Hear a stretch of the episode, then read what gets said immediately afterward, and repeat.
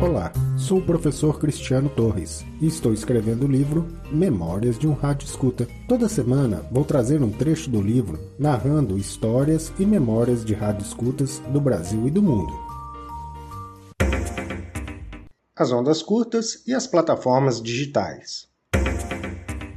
Entre 2001 e 2015, o número de famílias brasileiras sem aparelhos receptores de rádio em casa saltou de 12% para 30% da população. Isso significa dizer que cerca de 63 milhões de pessoas no Brasil não têm um aparelho de rádio em casa. Elas continuam ouvindo rádio regularmente, mas em outra plataforma. A Pesquisa Nacional por Amostras de Domicílio PNAD do Instituto Brasileiro de Geografia e Estatística, IBGE, realizada em 2018, verificou que 99,2% das residências brasileiras possuem telefone celular. As pessoas não deixaram de ouvir a programação do rádio, apenas migraram para outra plataforma. O telefone móvel é o meio de comunicação predominante no século XXI. Os dados da PNAD e IBGE 2018 demonstraram que 80,2% da conexão por banda larga no país é realizada com telefone celular. Neste pequeno dispositivo, todas as plataformas multimídia convergem na tela do usuário, na palma de sua mão. A qualquer tempo é possível ler as notícias,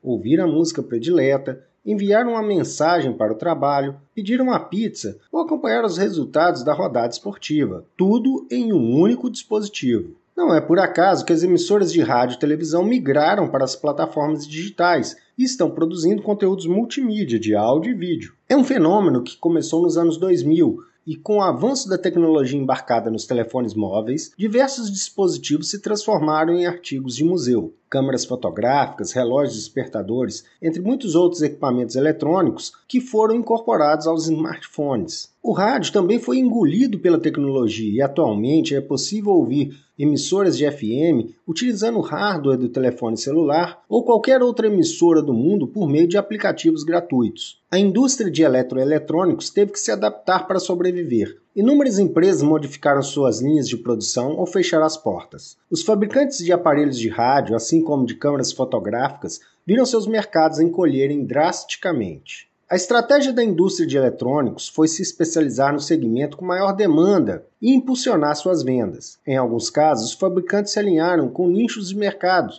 produzindo menos aparelhos com maior qualidade e agregando valor. O mercado de radioreceptores de ondas curtas é um destes nichos. A concorrência é limitada e o mercado consumidor é cativo. A internet e os telefones móveis atropelaram a indústria de aparelhos de radioreceptores para uso doméstico, contudo, sem interferir radicalmente no comportamento dos apreciadores de rádio, os radioescutas e radioamadores. Todos os anos, a indústria de radioreceptores de ondas curtas lança um equipamento novo. Os fabricantes dos rádios de ondas curtas e equipamentos de rádio amador que se incluem nesse mercado também foram impactados pelas mudanças na tecnologia, mas souberam amortizar o impacto. A tecnologia trouxe redução de custos e novos recursos que encantaram os consumidores. Painéis digitais sensíveis ao toque, Bluetooth, cartões de memória para gravação, entre outros mimos que estão disponíveis nos equipamentos de radioescutas e radioamadores. Neste mercado não há disputa por preços, vence quem oferece o melhor produto. A tecnologia não é a vilã para o público especializado, ela é uma aliada. Porém, o desafio agora é outro. A maior parte dos atuais radioescutas e radioamadores está envelhecendo e o hobby não está atraindo o público mais jovem. Os jovens que nasceram a partir dos anos 2000, cerca de 30% dos brasileiros, de acordo com o IBGE, vivem em um mundo onde o telefone móvel disponibiliza comunicação, educação, informação e entretenimento de maneira ágil e eficiente. Eles não precisam de uma caixinha que sirva apenas para reproduzir músicas ou notícias em suas casas. A caixinha que emite som, rádio, evoluiu e se transformou em uma smart box que toca música ou apaga a luz do seu quarto pelo comando de voz. O assistente virtual de uma smart box atua como um alarme despertador ou secretária para realização de chamadas telefônicas ou envio de mensagens. Ele também sintoniza a emissora de rádio que pedir pelo comando de voz. As smartbox estão se popularizando rapidamente, com forte tendência para integração com todos os dispositivos residenciais, a internet das coisas, IoT. Nos dias atuais, os conteúdos de rádio ou televisão são transmitidos simultaneamente nas plataformas digitais e os espectadores podem reproduzi-los quando for mais conveniente. Os jovens não se prendem ao meio de comunicação, isto é, não esperam a emissora de rádio tocar a música predileta. Eles buscam o título nos aplicativos do Spotify ou Deezer, montam a sua própria playlist. Os conteúdos do rádio ficam armazenados em servidores virtualizados na nuvem e disponibilizados sob demanda em diferentes plataformas multimídia. Os programas ao vivo também utilizam essa infraestrutura e o custo de distribuição é reduzido a patamares ínfimos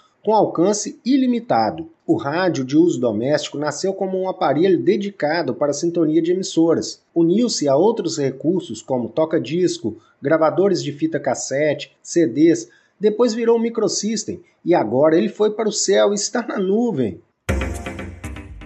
Ir para a nuvem quer dizer que ele está deixando de existir fisicamente como aparelho eletrônico para fazer parte do mundo virtual. Este texto fará parte do livro Memórias e Histórias de um Rádio Escuta. Você também pode participar. Grave o seu texto ou escreva no grupo do Facebook Memórias e Histórias de um Rádio Escuta. As melhores histórias farão parte do livro, que será lançado no próximo ano.